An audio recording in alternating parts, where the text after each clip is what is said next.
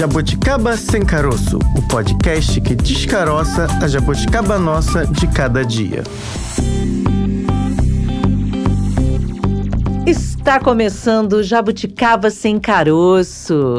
Sexta-feira. Sexta-feira, eu, Bárbara Pereira e a Francine Augusto. Tô aplaudindo você de pé. A gente gosta muito desse dia, né, Francine? Sextou com S de quê, Bárbara Pereira? S de saúde, Sempre. S de sabadar, S de. Eu adoro palavras, a gente já falou disso aqui, né? Verdade. Eu posso criar algumas aqui. S de saborear. Eu acho que tem tudo a ver com o programa Tem de hoje. tudo a ver com o programa de hoje. Saborear. Hoje, Bom. É verdade. Degustar, comer algo diferente, conhecer novos lugares. Dizem que a experiência gastronômica não é só a comida em si. Tem gente até que é um pouquinho avesso a certos restaurantes, a certas coisas, porque, nossa, vem tão pouco. Mas realmente, tem uns pratos que são só aquela sujeirinha. Mas assim, é, é e caros, viu? Mas eu acho que é o ambiente, é a harmonização, a bebida, a sua companhia, óbvio, a pessoa que tá com você.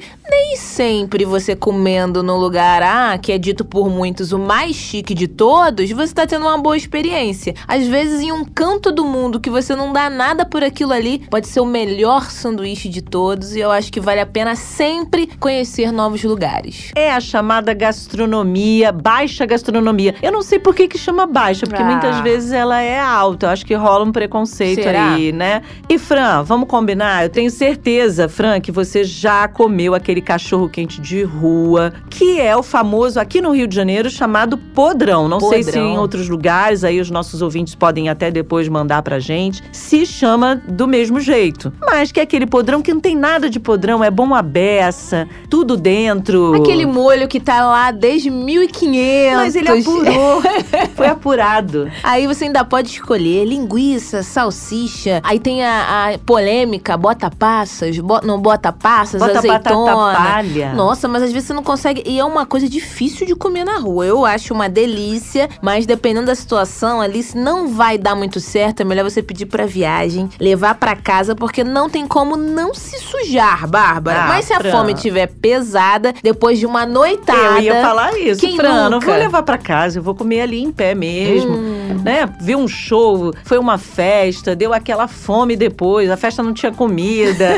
Aí você vai pro podrão, sim, pra aquele cachorro quente maravilhoso, com tudo dentro, que você escolhe o que vai colocar. E tem gente inventando muito por aí. Gourmetizou? Gourmetizou. É, eu, eu confesso que eu sou um pouco Hum. é, crítica em relação à gourmetização. É. Porque aí agora vem assim, cheiro do não sei o quê, reduzido a não sei o que lá, reduzido com raspas de limão. Fumaça de não sei o Fumaça de, sei lá, bacon. Eu quero bacon, não quero a Eu fumaça. quero. Se é fumaça, eu não quero. Eu quero experimentar o bacon. Você tem toda a razão. E aí, eu não sei se a gourmetização traz aí benefícios ou não. Mas tem uma galera aí, né, Fran, que tá experimentando de tudo um pouquinho pelas ruas do Brasil. E tem muita coisa aqui, como você disse, no Rio de Janeiro a gente fala podrão, tem lugar que fala dogão, tem lugar que coloca o purê de batata pra dar aquela liga no Eita, aquela Lelê. sentada, quase uma argamassa. você come aquilo ali, você não aguenta. Tem as pizzas também. Agora eu tô lembrando tudo no, no final da noitada aí, o que, que você pode encontrar. Já chega logo no bar de manhã, já toma aquele café da manhã, o pão com ovo. Você nem jantou, mas já tá comendo. Ei. Gastronomia, comida de boteco também é muito bom. Isso pode ser um assunto para outro, dia. Outro de hoje. Comida é- é sempre bom. É, é verdade. O de hoje não é sobre comida de boteco, hoje é comida, gastronomia por aí. Hum. Não, é, é- é- os nossos convidados até contam que vão a- também a restaurantes, mas a preferência é ver ali o que, que a galera tá fazendo aí nas ruas, pelas ruas do Brasil. Comida aí é feita por essa galera que tem ali a sua barraquinha, que tem ali a sua vendinha, Sua né, Cris? identidade. A né? sua identidade. Vamos deixar esse papo furado nosso aqui, que a gente Ah, fez tava tão gostoso falar de comida, Bárbara. Poxa. eu tenho algumas experiências de comida de rua. Ovo colorido, já comeu? E já. É colorido por dentro? Sardinha. Eu tenho dúvida. Não, né? Sardinha frita ali no nosso beco da sardinha ali. com limãozinho. O angu do Gomes quando era só na Angu. Praça 15. Eu tenho algumas experiências, mas eu acho que essa galera tem mais que a gente convidou para conversar hoje aqui, tem mais experiências sobre esse assunto porque viaja pelo Brasil. Quem a gente convidou para conversar hoje, Fran? O queridíssimo Guilherme Camocardi. Esse entende muito realmente de comida de rua. Muito obrigado por conversar conosco, Guilherme. Jaboticaba tá on. O bate-papo agora, então, será, digamos assim, Bárbara, saboroso. Conversaremos com o Guilherme Camocardi. Ele é um especialista em comida de rua, circula pelos botecos, pelos diferentes locais desse Brasilzão. Deve ter muita história boa para contar. Guilherme, muito obrigada por conversar conosco, viu? Muito obrigado pelo convite. Na verdade, não só Brasil, mas o mundo todo. É, O projeto tem o intuito de estar promovendo a cultura local através de gastronomia. É, quem está falando aqui é o Guilherme. Antes de começar o canal, eu já trabalhava com turismo gastronômico há aproximadamente mais de 20 anos. E sou guia de turismo, agente de viagem de formação, formado em hotelaria. Rafa, arquiteta, trabalhou no Tribunal de Contas da União. E o projeto surgiu com a ideia de estar enaltecendo a cultura das comunidades cariocas, dos botiquins, pé sujo da Zona Norte, do subúrbio carioca e comida de rua. A gente percebeu que tinha um gap aí muito grande, onde as pessoas não tinham muito interesse em estar compartilhando dessa cultura, né? Principalmente quem é da Zona Sul, tinha um pouco de receio de atravessar o túnel para se jogar na gastronomia da Zona Norte, principalmente subúrbio. E devido à minha formação em turismo e seguir de turismo já há bastante tempo tá fazendo experiências com estrangeiros nas favelas cariocas, de tanto já ter comido as comidas maravilhosas que tem nas comunidades do Rio, a gente decidiu compartilhar desse mundo com a nossa audiência, né? E aí o canal já tem cinco anos e dois meses. E aí foi assim, ganhando proporção Rio de Janeiro, depois a gente começou a fazer Brasil, depois o mundo. E a ideia é essa, é ajudar as pessoas a viajarem melhor, a comer melhor, evitar entrar numa furada gastronômica. E o foco é viagem e gastronomia, é o que a gente faz, né? O nosso dia a dia. Guilherme, eu sou fã da comida de rua do subúrbio do Rio de Janeiro. Conheço a batata frita de Marechal, já experimentei os caldos ali embaixo do viaduto de Madureira. Como é a comida do subúrbio aqui do Rio? Conta aí pra gente. Sim, eu acho que a cena de comida de rua no Rio de Janeiro, se tratando de Zona Sul e Centro, ela não é tão forte, mas verdadeiramente quando você vai galgando aí o subúrbio, principalmente a região de Marechal Hermes, realmente tem uma gama de oferta bastante elevada de comida de rua. Eu acho que o carioca ele é bastante criativo, ele é guerreiro, não fica limitado só no cachorro quente ou só no podrão, no x-tudo devido a ser uma cidade cosmopolita e de bastante migrante, principalmente da região do Nordeste, do Norte, então tem a introdução aí dos caldos, massa, tem esse lance agora da gourmetização dos hambúrgueres artesanais, uh, dos macarrão, das massas.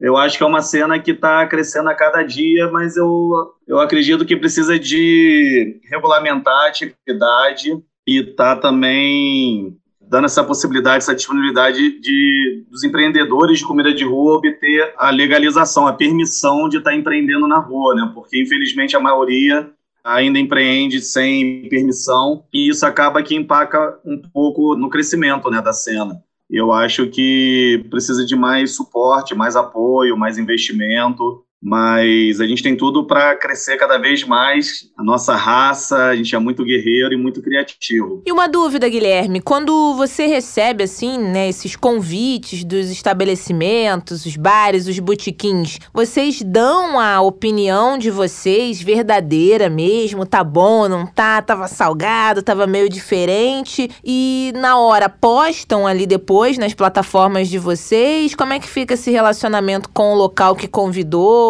E se a comida não estiver tão boa assim, como é que vocês fazem? Isso aí é uma ótima questão a ser abordada. Primeiramente, a gente não é crítico gastronômico e então quem somos nós para estar tá falando mal da comida de alguém, né? É, o nosso intuito é sempre estar tá promovendo a cultura local através de gastronomia. É, acaba que o foco não fica só na comida, mas principalmente na história do lugar, do bairro, quem está por trás dessa comida, desse prato, qual é a história da pessoa, a arquitetura do local. Então, a gente acaba não ficando limitado a isso. Eu acho que é bastante deselegante você falar mal da comida de alguém. Já aconteceu, óbvio, de você comer comidas que não agradam muito o nosso paladar, mas eu acho que você tem que ser imparcial e não focar só na comida. É, para quem está querendo empreender nesse ramo, principalmente como criador de conteúdo, acredito que primeiro você tem que fazer o que você ama, pode parecer clichê, mas você tem que amar o que você faz, porque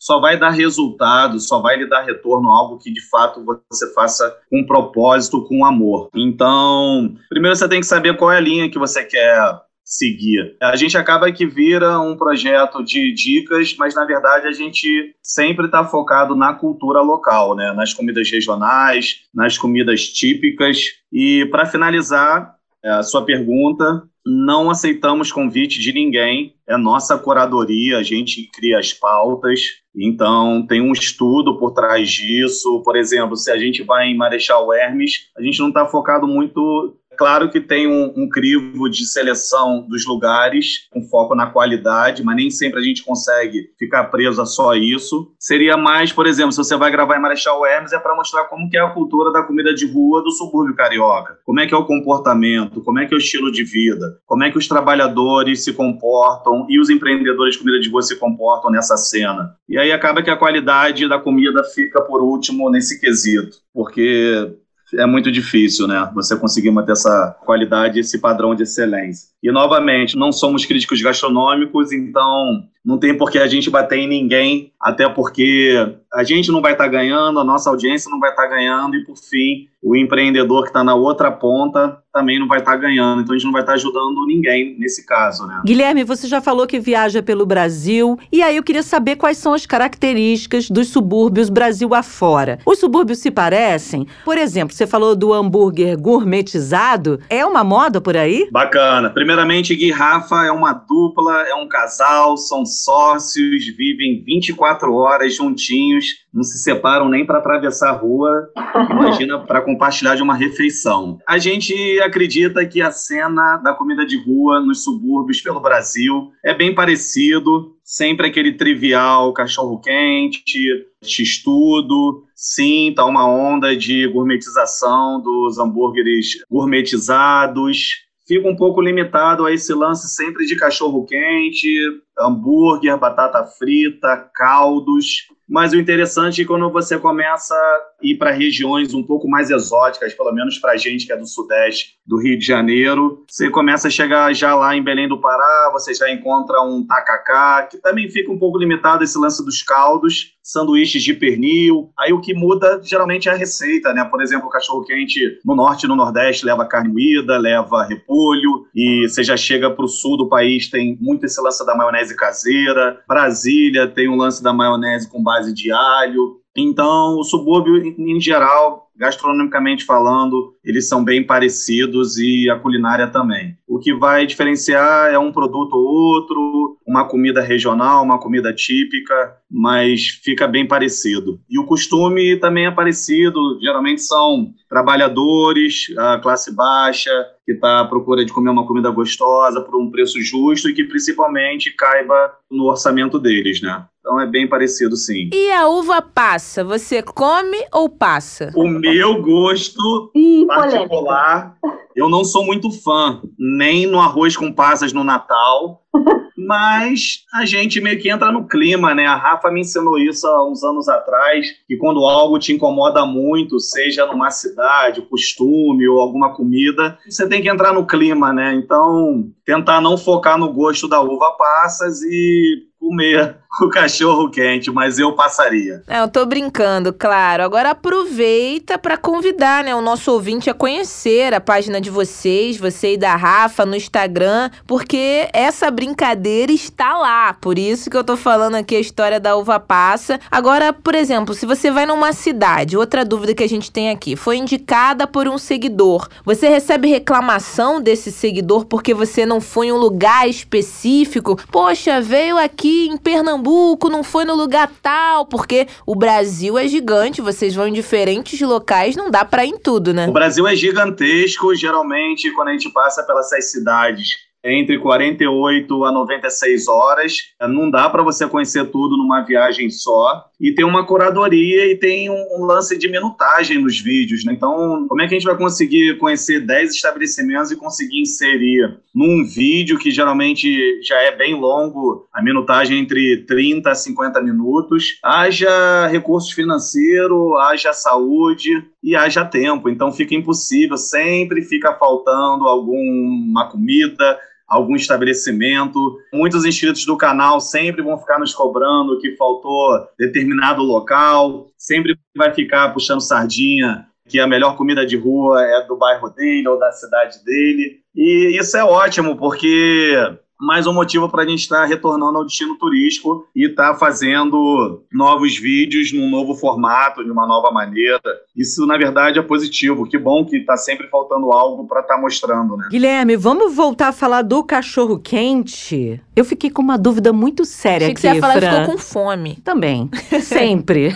fome e sono sempre. Mas vamos voltar para fome? Eu fiquei com uma dúvida muito séria. Carne moída no cachorro quente, isso funciona? Funciona muito se for uma carne moída bem temperada. Sim, acaba que, já dando spoiler aí, a gente está gravando as 27 capitais do Brasil, a série se chama Brasil 27, a gente está até conhecendo aí os cachorro-quentes das 27 capitais, e combina, mas eu sou fã do bom e simples, menos é mais. Eu curto só salsicha e um purezinho de batata. Desculpa aí os cariocas, eu sou carioca, mas eu adoro o cachorro-quente do seu Ângelo, lá na Lapa, em São Paulo, que é só salsicha e purê de batata num pãozinho simples também. E é isso, mas combina sim, carne moída combina. Nossa. Todo o Nordeste tem, Norte também, e o que vai diferenciar é uma maionese, é um outro acompanhamento, como a salada de repolho lá no Pará. É isso. Guilherme, eu acho que eu sou mais tradicional que você, hein? Porque eu só gosto de cachorro quente com molho, aquele molho tradicional, tomate, cebola, no máximo um pimentão verde e também no máximo uma batata palha. Eu diria se for no Rio de Janeiro, eu sou igual você, só o molho junto com uma batata palha para mim já tá ótimo. Não curto ovo de codorna e nem uva passas e nem queijo ralado. Eu acho que rouba muito o sabor da salsicha, né, do, do sanduíche em geral, do hot dog do cachorro quente, mas é cultural, né? Na verdade, não é só do seu Ângelo, uh, o DNA do cachorro quente São Paulo é com purê de batata, né? O hum. purê de batata ele ajuda a agrupar os outros ingredientes no sanduíche, né? Então é como se fosse uma cola, um cimento que vai ali cimentar, vai colar os outros ingredientes e não deixar eles caírem do pão, né? Do sanduíche. Como a gente diz, vai dar liga, né? Agora, Vai dar Guilherme, liga. É. Agora, Guilherme, vocês produzem vídeos novos no YouTube quartas, sextas, domingo. Você falou aí que tem toda uma cura, é, curadoria. Como é que vocês administram aí esse tempo? Você falou que você e a Rafa tinham outras atividades, agora é dedicação exclusiva para a página, para as viagens. Como é que vocês organizam isso daí do dia a dia de vocês? Então, a gente pega as melhores habilidades de cada um. Então, a Rafa, ela tem uma veia artística da família dela. Então, ela é muito boa em design, em peças publicitárias, redes sociais, a parte financeira, pré-produção e elaboração das pautas e também pré-edição para levar tudo pronto já para a editora. São 12 vídeos mensais A gente grava toda semana. Infelizmente, a gente ainda não consegue sobreviver, pagar as contas somente criando conteúdo. Então, o Rio for Fun, paralelamente, é uma operadora de passeios na cidade do Rio de Janeiro. E a gente cria também experiências personalizadas nas principais capitais do Brasil para estrangeiros. Então, a Rafa tem essa linha, eu já sou mais o comercial e entro em contato com os estabelecimentos, faço meio que esse lance do jornalismo gastronômico. E aí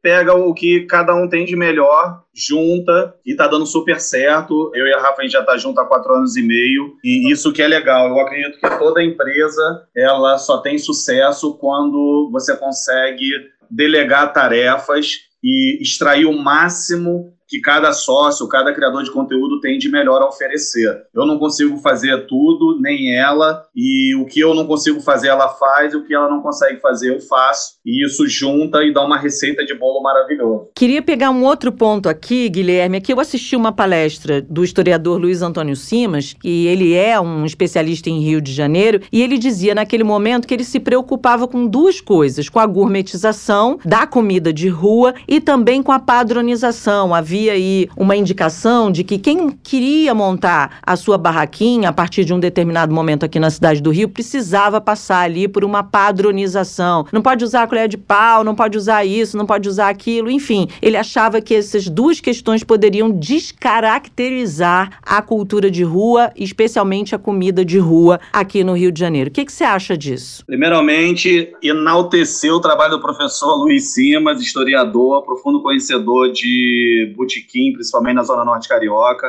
Já tive é. a oportunidade de participar de algumas experiências dele lá no Bar Madrid, na Tijuca, onde ele dá Aulas, as né? videoaulas lá etíricas. Ele adora o bode cheiroso. Adoro o bode cheiroso. Que é um bar Ele é também. incrível.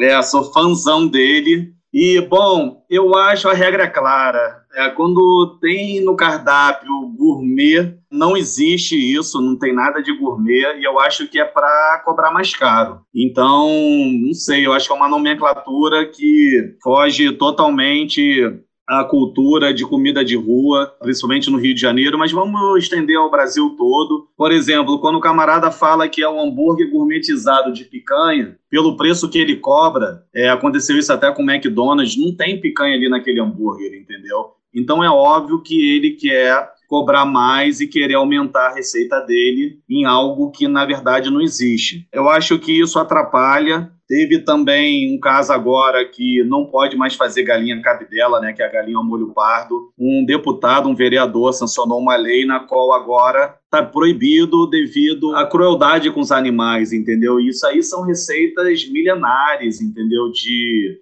povos dos antepassados que, enfim, acaba que é vinculado com esse lance da gourmetização, entendeu? Agora você tem que usar uma outra técnica, um, outros métodos de elaborar essas receitas. Então, a gente acredita que as comidas de rua continuam muito criativas e são pouco ainda que estão gourmetizadas na rua. Então, eu acho que tá rolando esse lance da gourmetização, atrapalha sim, e eu acho que a gente tem que manter as raízes, manter a cultura de como que ela foi criada. E é interessante nessas nossas visitas a, a restaurantes, seja no Brasil ou no mundo, é, a alta gastronomia ela veio da baixa gastronomia, né? Então esses restaurantes de alta gastronomia, principalmente de menu degustação, muitas das receitas foram oriundas de receitas que vieram da comida de rua, entendeu? Então, é, eu acho que atrapalha um pouco. Mas felizmente ainda não está tão gourmetizada, pelo menos se tratando de Brasil. Todas essas dicas, como os nossos ouvintes, nossos jabuticabras, vão conseguir achar vocês nas redes sociais? Vamos lá, no Instagram a gente está no Rio for Fun, onde a gente aborda sobre assunto de viagem, a gente ensina as pessoas a viajarem de uma maneira mais econômica, recomendações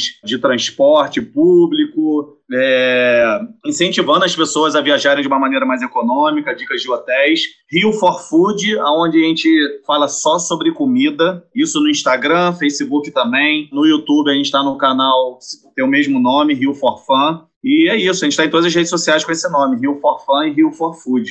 Obrigado aí pela oportunidade. Quem não conhece nosso trabalho, É, tá aí o convite aí para conhecer, se você é amante da baixa gastronomia, da comida de rua, comida de botequim, comida de favela, seja bem-vindo. E se tiver alguma dúvida, se alguém quiser empreender aí na criação de conteúdo, ou até também empreendedores da comida de rua, quer abrir algum estabelecimento aí em alimentos e bebidas, pode enviar uma mensagem pra gente, a gente responde todo mundo e vai ser um prazer tirar as dúvidas e compartilhar desse mundo maravilhoso que é comer comida gostosa. Ah, a entrevista chegou ao fim, a gente queria falar muito Ah, mais de comida. E comer também. De comer. A gente pode sair daqui pro cachorro quente Eba! já, né? Vambora. Guilherme, boas experimentações gastronômicas pra você. Até a próxima, viu? Valeu, galera. Obrigado aí pela oportunidade. Muito feliz e, e é isso. Vamos comer bem e ser feliz. Beijo, tchau, tchau. Deu match? Já que estamos falando de comida de rua, Anotei as dicas com o Guilherme. eu também quero muito. Eu nunca comi cachorro quente com purê de batata, não. É, mas se você ficar, fizer em casa, não vai ficar bom. Não, claro Tem que que comer não. na rua. Aquele purê que já tá com a batata corada ali há muito tempo. Mas falando em batata, carboidrato é bom, hein? Eu amo batata. Hum. Pena que batata engorda, mas eu amo, não, amo. é só malhar. Amo de todo, Oh. com toda paixão do mundo batata. Pode ser cozida, frita, assada, assada, com a carne assada. com Hum. carne dentro, com molho dentro. Olha, eu gosto de batata de tudo quanto é jeito. Aliás, essa batata aqui que a gente vai falar agora, eu gosto muito. Ah, nunca comi. É, Tô esperando você me muito. convidar. Vamos lá. Eu vou te convidar, porque é na vendinha do seu Ademar, na Opa! barraca do seu Ademar. O seu Ademar tá na estação de Marechal Hermes há mais de 30 anos, que é um bairro do subúrbio aqui do Rio de Janeiro. E essa batata frita ficou tão famosa, Fran, que virou patrimônio material aqui do Rio de Janeiro. Ela foi patrimonializada. A barraca do seu Ademar lá em Marechal Hermes. Marechal Hermes, que é um bairro aqui do subúrbio do Rio, um bairro bem interessante do ponto de vista arquitetônico também. Seu Ademar tá lá há mais de 30 anos, fez essas invencionices todas, invencionices que deram match aí, o público amou, ama. E aí, agora o estado do Rio de Janeiro, é bom reforçar que esse é um patrimônio material do estado do Rio de Janeiro. Aí o estado foi lá e patrimonializou essa delícia gastronômica de rua, Fran. Que bacana! E não apenas o pessoal aqui do Rio conhece, pelo menos você, Jabuticaber, que chegou aqui hoje, tá ouvindo a gente falar a respeito. Dá um Google. Isso daí deu muito match. Você com certeza em alguma vez na sua vida viu aquele vídeo de uma sacola plástica de mercado. Nos mercados no Rio de Janeiro a gente nem usa mais a sacola, mas usa pra isso, entendeu? E é simplesmente uma sacola de mercado é lotada de batata frita. Mas, Bárbara, não é apenas a batata. O que tem junto com a batata? Tem uma série de coisas ali Calabresa. também. Calabresa. Frango a passarinho. Cebola. Gente, o coração não aguenta. Oh, é muito óleo, hein? É muita emoção. Mas é de vez em quando. Eu acho que assim, não Dá é. pra comer um mês aquela a sacola. gente aqui não tá incentivando comer desesperadamente algo Não, que divide possa com a fa- família. Agora, de vez em quando, você fazer uma graça, como a gente fala aqui. Dá match. Dá match, dá match, comer aquela batatinha, convidar, é isso aí que você falou, dividir, não comer o, aquele saco inteiro. Esse modo de fazer a batata virou ali um patrimônio. A, a batata do seu Ademar virou um patrimônio. E, e, Bárbara, tem ainda. Vou falar simulacros, nossa, é um termo muito técnico, né? mas tem várias que são ditas batatas de marechal, mas a original é do seu Ademar. Olha, seu Ademar ficou tão O pessoal vai imitando. chique que É. o pessoal vai imitando, né? Vou fazer a ba- batata de Irajá. A batata, de- a batata da Fran vai assar. Batata da Fran, minha batata tá assando, Bárbara. Mas olha, quando eu falo pra me convidar pra comer a batata, é porque eu não quero pagar, quero um desconto, quero que você me faça essa gentileza. Eu só pago se eu gostar. Farei. Marechal Hermes é um bairro histórico É. do Rio. Quando você, que é ouvinte de outro estado, vê algumas gravações de novela históricas, são gravadas ali. Fábricas, ali, né? As fábricas e os próprios prédios ali, as próprias construções, a arquitetura do bairro de Marechal Marechal é uma arquitetura antiga, ainda com alguns prédios preservados. Então, muitas vezes, algumas gravações de novelas é, são feitas ali, porque ainda preserva essa arquitetura. Então, é um bairro interessante, claro, que tem ali as suas questões, precisaria melhorar. Se o povo de Marechal estiver ouvindo a gente falando, ah, só tem coisa boa aqui, tem muita coisa boa. E claro que precisa ali melhorar algumas coisas do ponto de vista de infraestrutura, mas é um bairro bem bacana de se ver culturalmente. Batata de Marechal, Deus sempre dará match. Se você ouviu pela primeira vez, por favor, dá um Google que com certeza você vai observar que eu não estou aumentando, viu? Bárbara, outra coisa que tem dado muito match. A gente ainda falando do quesito comida, e eu sigo várias páginas de dicas que, assim, valem a pena. Eu sempre vou salvando, minha galeria já tá com várias lá, eu não vou em nenhuma. De locais interessantes para se comer a um preço justo, bom, bonito e barato, talvez. Se o nosso jabuticaba aqui não tiver a possibilidade de visitar diferentes países, cidades, estados do Brasil, no seu próprio bairro, na sua própria cidade, você consegue seguir essas páginas. E assim, são dicas valiosíssimas, porque não sei você, Bárbara, mas tem alguns restaurantes que a gente deixa de entrar, locais, achando que vai ser caro. Não, Oh. mas tem toda a pompa e circunstância. Mas talvez em um dia específico possa ter um menu executivo mais em conta. Todas as terças a comida sai a R$ 29,90, um lugar chiquérrimo e você come bem. Eu não olho nem o cardápio, Fran. Ah, é? É, porque aquele cardápio que fica ali fora, quando você olha o restaurante e acha que é caro, eu não chego nem pra olhar o cardápio, porque é isso que você tá dizendo. A gente olha a estética e fala, Assusta. talvez isso não seja pra mim. Mas se a gente tiver as dicas de alguém dizendo, olha, já fui, no dia tal tem o preço tal que é possível, melhor ainda, É, né? e esses blogueiros, essa galera que tá no Instagram, que tem várias páginas, de, tem segmentos específicos. Hambúrguer, batata, não só de marechal. Eu acho que vale a pena você se dar ali o direito de conhecer. E deixamos, às vezes, Bárbara, de comer num lugar legal, interessante, achando justamente isso, que vai ser caro. E naquele pé sujo, como costumamos dizer, né? Chamado popularmente, às vezes você vai pagar muito mais caro e não vai ter uma comida de tanta qualidade, né? Eu conheço alguns botecos que são caros, que parecem são chamados de botecos, mas a comida às vezes sai muito mais carinha do que você talvez ir num restaurante que você gostaria de ir e nunca foi por receio do preço. E já tem ali o menu, né? É. Entrada, prato principal, sobremesa, vale a pena. Se dá um presente de vez em quando, diz aí, qual é a sua dica? Eu quero saber o que, que você segue. Eu sigo pra quem mora no Rio de Janeiro ou pretende conhecer aqui a nossa cidade maravilhosa, você jabuticaba que já tá com mala pronta pra cá, já sugiro uma página chamada Onde Comer no Rio. Gente, o Rio de Janeiro é enorme, entendeu? Quando a gente fala do estado do Rio de Janeiro, são 92 municípios. Dentro desses municípios tem vários, vários restaurantes, várias possibilidades. E essa página, Bárbara, dá essas dicas, assim. Então, ó, siga. Bárbara falou que já vai seguir, ela já vai sair acabei daqui. de entrar. Aí, não, ó. não saí não, acabei de entrar. Tem mais de 200 mil seguidores, quase 300 mil Ó. seguidores. E tem dicas aqui, eu vi aqui um... Eu não sou fã muito de mortadela, não.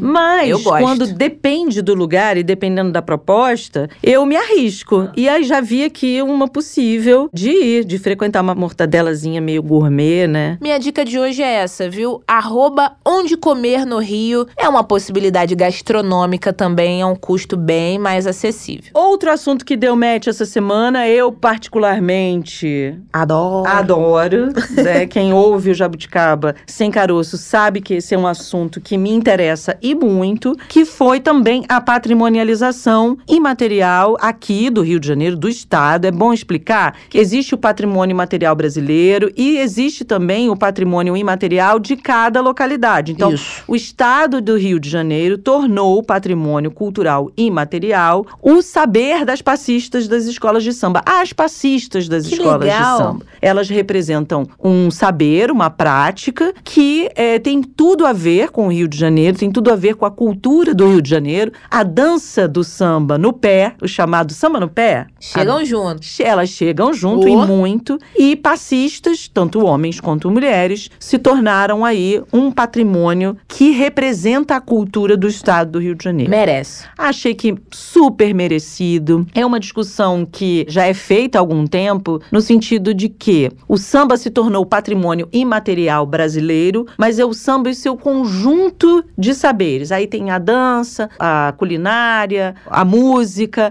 e o Estado resolveu pegar este gancho específico, que é a dança do samba, e tornar patrimônio imaterial. Isso é muito significativo, Fran, porque muitas vezes as passistas dizem que não são valorizadas. Você tem ali um saber, esse saber não é valorizado, que é saber dançar mesmo, né, no pé, você ter o domínio da dança no pé, e que esse saber muitas vezes não é valorizado. Elas são vistas, tem muita visibilidade do ponto de vista estético, porque são muito bonitas, porque dançam na avenida. A exposição dos a exposição dos seus corpos. Mas o fato de saber sambar, muitas vezes não é levado em consideração. Agora deu match. Tá aí, é um reconhecimento e deu muito match. Gostei, parabéns, merecem, viu? Dançam e sabem muito, não só no carnaval. De janeiro a janeiro, essa galera rala muito, trabalha muito e merece todos os aplausos. Assim como eu comecei o programa hoje, batendo palma, né, Bárbara? Total, bato muitas palmas, bato palmas o ano inteiro, que é outra reclamação, porque só batem palma, só costumam ser valorizadas no carnaval. A gente bate palma e bate muita palma aqui no Jabuticaba sem caroço. E o samba sempre dá match, Fran, dá uhum. match aqui no Jabuticaba, dá match na vida, dá match no mundo, dá match no fim de semana, sexta-feira, sábado, domingo, samba é. Samba é tudo. Samba é vida, samba cura, como diz uma amiga minha. E o samba está presente no musical Vozes Negras. Esse musical está em cartaz no Rio de Janeiro, aqui no Rio de Janeiro, e depois vai seguir para São Paulo. Muito bacana, viu? Cada semana um episódio sobre mulheres negras marcantes aqui na nossa história, na música brasileira. Por isso hoje a gente tem um convidado muito especial que vai contar um pouquinho a respeito desse espetáculo pra gente. Saideira! Para falar um pouco melhor a respeito desse espetáculo, o Vozes Negras, a força do canto feminino, a gente chama nada mais, nada menos que o diretor, o Gustavo Gasparani, que é ator, diretor, dramaturgo, vai falar um pouco melhor a respeito desse espetáculo belíssimo pra gente. Gustavo, muito obrigada por falar aqui com a gente. Fala um pouco mais desse espetáculo. Eu fui convidado para fazer um espetáculo sobre cantoras negras de todos os tempos, grandes ícones da música mundial. E aí, como eu tenho um trabalho de teatro musical brasileiro, de dramaturgia para o teatro musical brasileiro, eu propus fazer só com cantoras pretas brasileiras. E, ao mesmo tempo, eu achei que era um assunto tão pertinente, tão forte, que ele merecia ir além do entretenimento. E eu propus, então, à produtora que a gente fizesse um entretenimento, mas também um espetáculo que abrisse um fórum de discussão que as pessoas pudessem falar e conversar sobre o tema, né? Uhum. E sobre o feminismo negro. E eles aceitaram. Quando eu comecei a estudar, eu percebi que um único período não seria possível, porque essas mulheres, essas cantoras incríveis que a gente homenageia, elas passaram por situações muito diferentes de acordo com a época em que elas viveram. E então foi daí que surgiu transformar numa série. Então eu dividi junto com o, o Rodrigo França, que é o, o autor da peça junto comigo, em seis períodos. Esses seis períodos cobrem estilos musicais diferentes, homenageando 13 cantoras. E essas cantoras vão contando as suas vidas para o público e depois a gente, dentro do próprio espetáculo, abre para um fórum de debate sobre o que elas viveram, as músicas que elas cantaram, as situações que elas experienciaram. E a cada dia a gente convida uma intelectual negra de excelência para comentar junto com a plateia o que foi visto. Então, eu chamo isso de teatro fórum musical. A brincadeira foi essa. Gasparani, eu tive a oportunidade de ver o primeiro episódio em que você abre com Carmen Costa e Elisete Cardoso. Deve ter sido um processo bem complexo para você que pensou aí, né, o projeto, é, as escolhas dessas mulheres. Queria que você falasse um pouco disso. Como é que foi esse processo de definir em cada tempo as mulheres do seu tempo, né? É difícil mesmo. Na era do rádio, foi até talvez a mais fácil porque como era uma era muito embranquecida, digamos assim, a estética, né? Era meio hollywoodiana, meio uhum. cabelos lisos, meio Misses, Miss Universo, aquelas roupas de rainha, né? De coroação. Então, a opção foi pelas cantoras que se assumiam negras e que jamais negaram a sua origem. E, claro, sendo cantoras de excelência. Então, não são muitas. Tem a Carmen Costa, que é a primeira negra a fazer sucesso e responsável por inúmeros sucessos que a gente canta até hoje.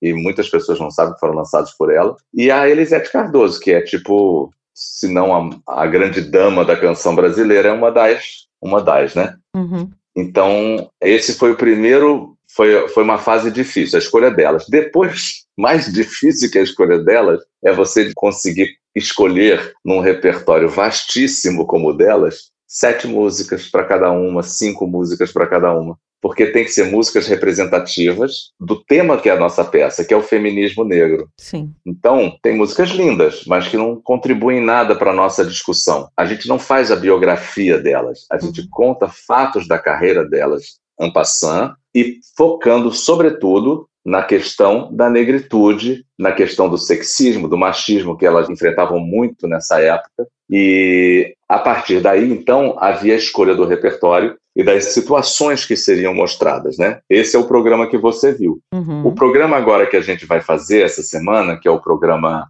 Samba Terreiro e Ancestralidade, que homenageia Dona Ivone e Clementina, é muito curioso, porque são duas mulheres do samba que vivem num ambiente negro, onde esse racismo não é tão declarado como é o ambiente do samba, o racismo não é tão, digamos, não é tão forte como no, na Rádio Nacional. Porém, existia uma coisa muito machista do ambiente do samba, da mulher ser compositora, da mulher ter que estar em casa e não estar compondo samba, que samba não era uma coisa, era uma coisa de malandro. Isso no início dos anos 50, 40, assim, né? Lá para essa época, quando elas começaram. Então elas têm um, um início tardio e por isso foram as escolhidas, Dona Ivone e Clementina são as mães do samba, digamos assim, né? Uhum. Mas, poxa, eu queria muito falar da Leci, por exemplo, porque a Leci também tem uma história, a Leci Brandão, muito forte. Mas aí a gente convidou a Leci para participar, como você viu, possivelmente a Eliana Pittman participando da Era do Rádio. Mas aí, por questões de agenda, acabou que ela não pôde participar. E aí a gente remanejou e a Áurea Martins, que ia fazer parte do, de um programa, passou para outro programa, acabou que se encaixou no do samba, que é o dessa semana. Agora, esse formato inovador, inclusive, você acha que veio para ficar? Porque tem gente que gosta muito de um espetáculo, de um musical, de uma peça e se vangloria. Ah, eu já assisti o mesmo espetáculo X vezes, 10 vezes. Nesse caso, não tem uma ordem cronológica. A pessoa não vai conseguir assistir o mesmo espetáculo mais uma vez, algo até então que eu nunca tinha visto. É, você acha que veio para ficar esse formato? Vai chamar a atenção? O pessoal gostou bastante já do primeiro? Como foi? Olha, muitas pessoas falam que querem assistir os outros. A pessoa assistindo um só, ele individualmente, ele é um espetáculo fechado, você não precisa assistir os outros. Uhum. Se assistir todos, você na verdade vai ter um panorama da história da contribuição da cantora negra na música brasileira. Isso com certeza, porque vai nos 120 anos de música, né? Uhum. Claro que são sempre recortes. Né, só são seis programas. Mas se você assistir na ordem inversa, assistir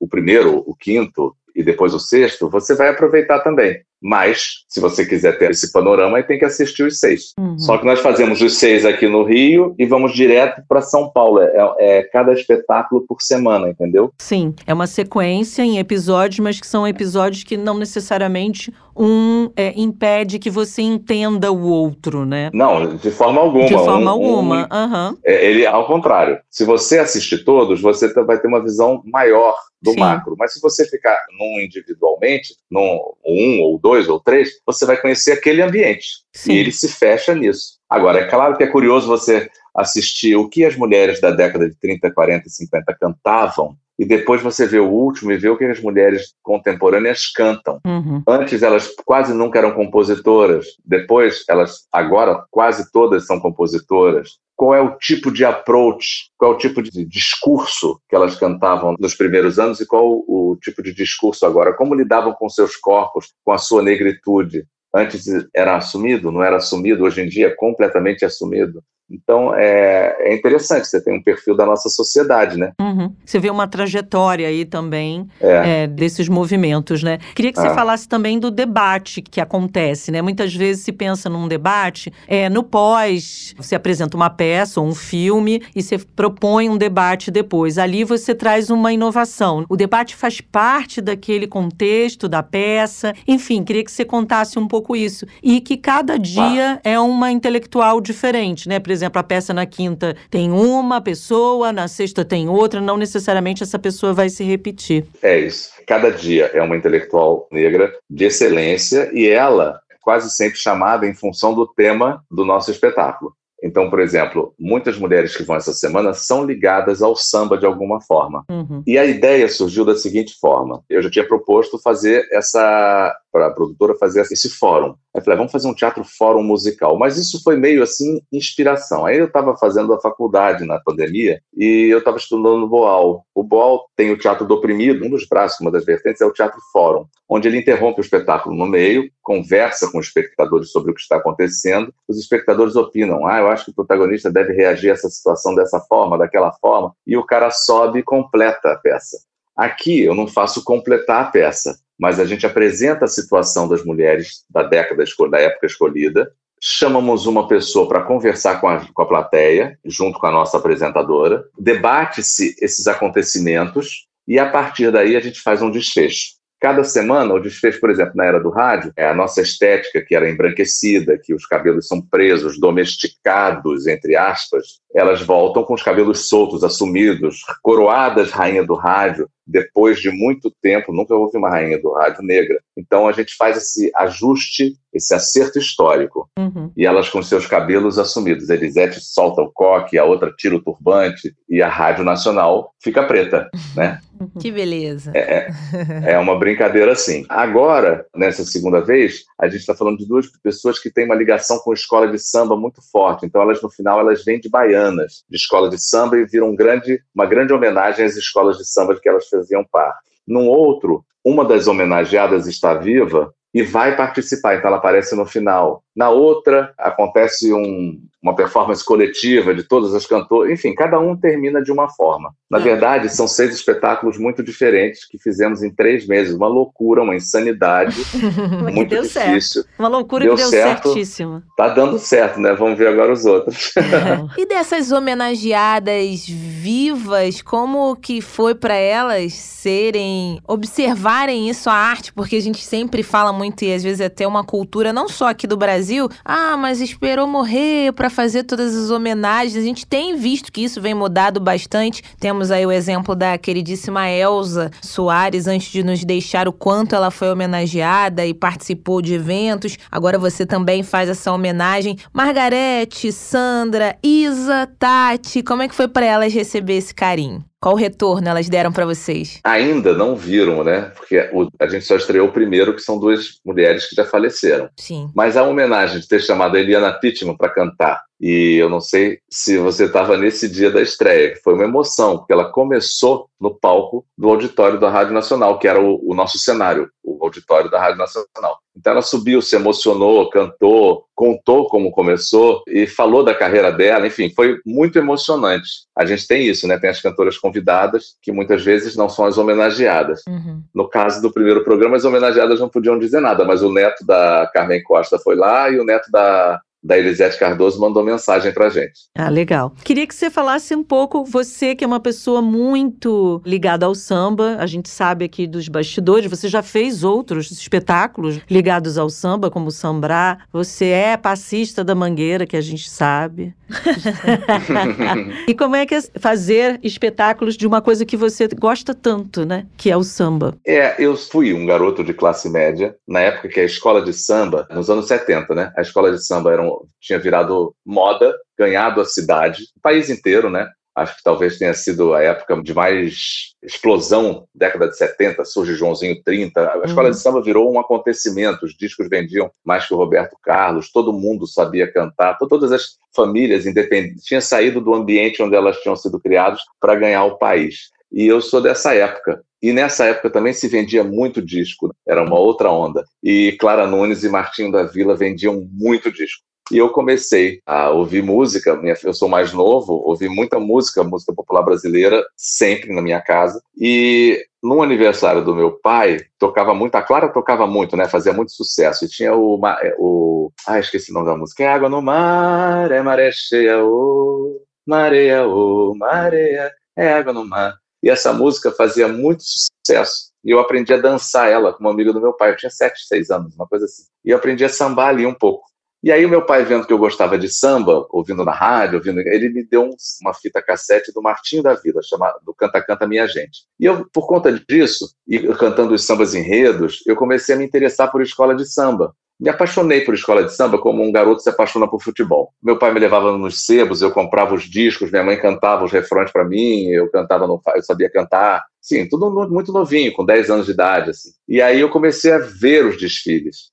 E por conta da escola de samba, eu fui entendendo a cultura, a nossa influência africana, a cultura afro-brasileira. Tinha os enredos que falavam dos orixás, que falavam das oferendas. Eu fui gostando daquilo, comecei a ler sobre aquilo. Enfim, me iniciei no candomblé. Fui tomado por esse ritmo, por essa cultura, porque o samba ele vai muito além do ritmo de uma música. Ele é um, um movimento cultural, né? E eu me identifiquei com isso. Num determinado momento da minha vida, eu sempre fiz musical também, embora eu tenha um grupo de teatro que não tenha nada a ver com musical, que é a Companhia dos Atores há muitos anos, premiado e de pesquisa de linguagem tudo, mas eu sempre, a minha relação com a música, eu quis buscar teatralidade. E aí eu falei, cara, o que eu posso fazer que realmente é genuíno meu, que eu conheço, que eu domino? Eu domino a história das escolas de samba, dos sambas, de música popular, porque eu estudei isso por diletantismo mesmo, eu estudei a vida inteira isso, e a questão do teatro. E aí eu escrevi minha primeira peça, que juntava os dois, o Shakespeare, meu autor preferido, e a minha grande paixão, que é a Mangueira. Eu escrevi o Otelo da Mangueira. E, para minha surpresa, que eu sempre fui um ator, um ator que tinha, desde jovem, sempre fui muito incentivado, sempre consegui fazer coisas legais, eu nunca imaginei ser autor. E quando eu fiz essa adaptação, na verdade, uma recriação a partir do universo do Shakespeare, houve uma, uma aceitação, uma quantidade de reconhecimento que eu não esperava. E eu me surpreendi. E aí eu falei, bom, se isso deu certo, eu vou continuar. E aí eu fui falando da cultura do samba de alguma forma em outros espetáculos. No Opereta Carioca era a história de um casal que se relacionava só através de sambas, do centenário do samba que estava chegando, eram todos os sambas juntos iam contando a história desse casal e eles só falavam letras de Paulinho da Viola e se passava numa laje do subúrbio do Rio. Depois eu fiz o Iui a França é aqui. Começou com uma ideia dos sambas que tinham influência francesa e acabou indo para a influência francesa no geral. Então, mas ainda tinham os sambas ali. Depois eu fiz o Samba Futebol Clube, que também não era só samba, mas começou com a brincadeira dos sambas sobre futebol e foi abrindo para a relação do futebol com a música popular brasileira. E aí eu fiz a, o Sambrá, que aí era samba mesmo, tipo o Hotel da Mangueira, mas aí era contando os 100 anos do samba, que foi um espetáculo com o Diogo Nogueira, que fez muito sucesso, muito lindo, uhum. e contava a história do samba. Teve uma repercussão enorme. Depois desse espetáculo com samba, eu fui fazer a vida do Zeca Pagodinho, onde eu fazia ele mais velho, né? ele na vida adulta, eu escrevi também e dirigi. E que era tudo se passava numa roda de samba, na verdade era uma roda de samba contando a história do Zeca Pagodinho, e todo mundo que estava ali, tirando eu e uma atriz, era do subúrbio do Rio. Eu queria fazer uma peça claramente suburbana, com altar suburbano, cheio de santos, com toda a mistura, o sincretismo que tem na nossa religião, enfim. E eu fui desenvolvendo os musicais através da história da nossa cultura, da nossa cidade, a princípio. Né? Depois até fui pro, também para o sertanejo e fiz um espetáculo que eu acho dos mais bonitos que eu dirigi, que é o Bem Sertanejo, conta a história da música caipira. Uhum. Só voltando aqui, foi muito bom você cantar, obviamente, mas ainda bem que você não lembrou o nome da música. Era Conto de Conto, Conto de, de, Areia. areia é, mas Conto a gente gostou da palhinha, viu? Agora falando de vozes negras, nossos ouvintes aqui podem ficar aí ansiosos, aguardar, ir para o Brasil todo, tá aqui no Rio, vai para São Paulo, o projeto vai se ampliar, como é que tá aí? Olha, por enquanto o que a gente tem são as seis semanas no uhum. Rio, seguindo para São Paulo diretamente, com mais seis semanas no Teatro Sérgio Cardoso. Esse é o nosso cronograma. Está começando agora, vamos ver como as pessoas vão. Realmente, a primeira semana foi muito impactante. A gente tem um elenco muito potente, bailarinas espetaculares, que fazem as candaces, e elas são um trunfo desse espetáculo. além das maravilhosas atrizes, cantoras. Então, a gente tem que esperar um pouquinho mais para ver o que vai acontecer. Pois é, eu ia te perguntar das cantoras, porque é, Aham. obviamente, extremamente importante você ter atrizes que tenham uma, uma- um trabalho vocal muito bom para fazer um espetáculo como esse. E elas estão à altura desse trabalho, que elas são É, realmente é incríveis, verdade. né? Queria que você falasse incríveis. delas um pouquinho. Olha, nós fizemos o. É engraçado, tem um amigo meu que fala: a gente indica o elenco, mas quem escolhe é Deus. É. Eu escrevi para algumas amigas minhas, porque como eu, eu trabalho com muitas atrizes, amigas minhas, atrizes negras, e eu escrevi para elas. E elas não puderam fazer porque estavam empregadas em outros trabalhos. E eu falei, poxa, e agora? Falei, Elas são cantam muito, são incríveis. Como é que vamos fazer? Aí abrimos um teste. No teste a gente descobriu, nossa, algumas já com mais conhecidas no meio, maravilhosas, e outras que não são do meio do teatro musical. Mas aí descobrimos meninas, mulheres que cantam muito, muito, muito, muito, mas que não são do circuito do teatro musical. E elas arrebentam. Eu achei isso também. É, ali você viu, por exemplo, duas que são muito do, do circuito do teatro musical, três, né? A apresentadora e as duas cantoras, mas tem a menina que faz a, a Candace cantora, que abre o espetáculo cantando, que ela, ela é cantora. É a primeira vez que ela está fazendo teatro musical. E ela vai arrebentar. Depois ela faz a Sandra de Sá. Uhum. Já tá dando spoiler. tá dando spoiler. E depois tem as, as outras meninas que estreiam essa semana. Uma também já faz bastante teatro musical, que é a Esther Freitas, e a outra, a Roberta Ribeiro, é, ela faz teatro musical, mas ela é, é uma atriz mais da periferia, ela está menos no circuitão. Entendeu? Agora ela entrou numa Aventura, é uma produtora muito grande. né? Então eu fico feliz também de ter dado a oportunidade, porque são talentos incríveis, sabe? Uhum. Bom, Gustavo, quem quiser conhecer mais, né, o espetáculo e conhecer mais essas cantoras, eu acho que é parte também, obviamente, do seu trabalho apresentar para quem não conhece, às vezes a galera da nova geração, não tô fazendo nenhuma crítica, mas é uma observação. Conhece as músicas do TikTok, sabe tudo do momento, sabe todas as dancinhas e não sabe a nossa história. Então, é fundamental a mãe, o pai, ah, vamos lá, chama aquele adolescente, aquele jovem, pra gente também ver que fora da tela existe muito talento e a nossa história do rádio, principalmente mulheres negras, feminino, sempre essa potência. Acho que é importante também essa nova geração conhecer de onde a gente veio, porque se hoje eles contemplam, adoram a Tati, a Isa, teve muita história antes, né? Com certeza, com certeza. O espetáculo é sobre isso, né? É sobre isso. Pra gente já estar se encaminhando para encerrar, eu fiquei muito impressionada com uma plateia, né? Uma plateia predominantemente negra, o que é raro ver em espetáculos, né? De um modo geral. Uhum. É, queria saber que tipo de retorno você tem sobre a não só a apresentação dessas histórias, como também sobre os debates, né? A gente vê uma pessoa ali ou outra que também participa da plateia e com colocações, com relatos, muitas vezes até é, muito emocionados de se ver Ah, representado, dessa representação do palco. É algo que é importante ressaltar aqui também. O que eu tive de retorno até agora foi o melhor possível, de tudo. Uhum. Tanto que eu falei, o debate a gente não pôde ensaiar, porque debate sem gente não tem como debater, né? É verdade. Então a gente fez o ensaio aberto e a estreia foram os dois ensaios do debate. Aí que eu pude ajustar os, os tons, o tipo de para linkar com a história das cantoras, enfim, ajustar os ponteiros. E, sobretudo, as mulheres negras, obviamente, se sentem muito representadas. Sim. E o espetáculo é para elas, é para todos nós, mas é sobretudo para elas. Uhum. É para todos nós porque é importante que toda a sociedade entenda o feminismo negro. O livro da Bell Hooks, para mim, foi, tipo, fundamental, mudou minha vida. Bell Hooks, para quem não sabe, é uma ativista, importante escritora negra e tem livros aí publicados sobre essa questão. Gustavo E ela tem esse Gasparani. livro, O Feminismo é para Todo Mundo, né? Quando você entende isso profundamente, aí você fala, ah, que a gente fica na caricatura do que que é o feminismo, né? Na Sim, primeira, sim. Fica na primeira casca da cebola, sem aprofundar. Ah, aí fica aquela palhaçada, feminismo é mulher que não gosta de homem, feminismo é mulher, é, é, é uma bobajada. Quando você entende, lê, você fala, ah, o feminismo realmente é bom, inclusive, para os homens. É, Importante. importantíssimo.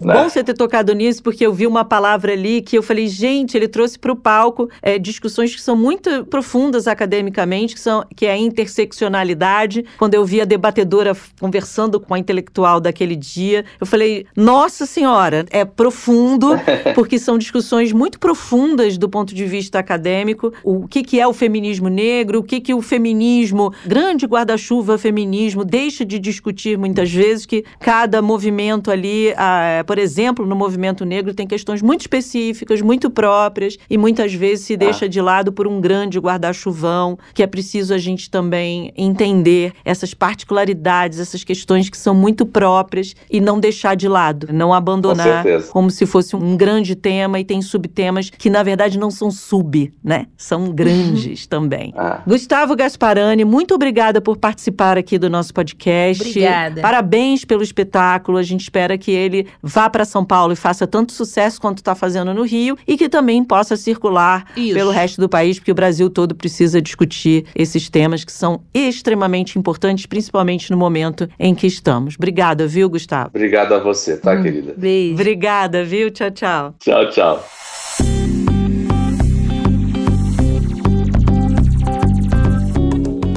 Ah, chegou ao fim. acabou. Chegamos ao fim. Chegou ao fim do Tá Jabuticaba. doendo, sim. Tem um samba que fala. Canto mal, né? Eu canto mal a beça. Você vai querer que eu cante? É melhor não, deixa né? pra lá.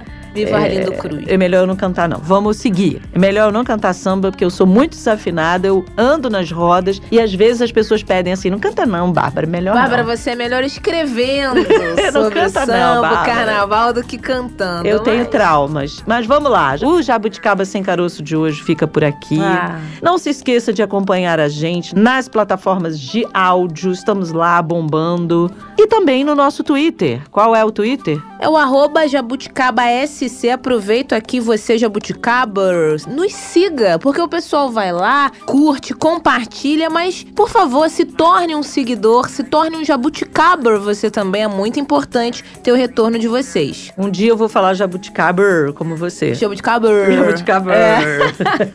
Segunda a gente volta? Segunda tem mais, a gente vai falar de moeda social. Não perde, não. Estaremos aqui, eu, Bárbara Pereira, e a minha queridíssima e afinadíssima Francine Augusto. Nada disso. Um beijo. Tchau, tchau. Tchau. Jabuticaba Sem Caroço, o podcast que descaroça a jabuticaba nossa de cada dia.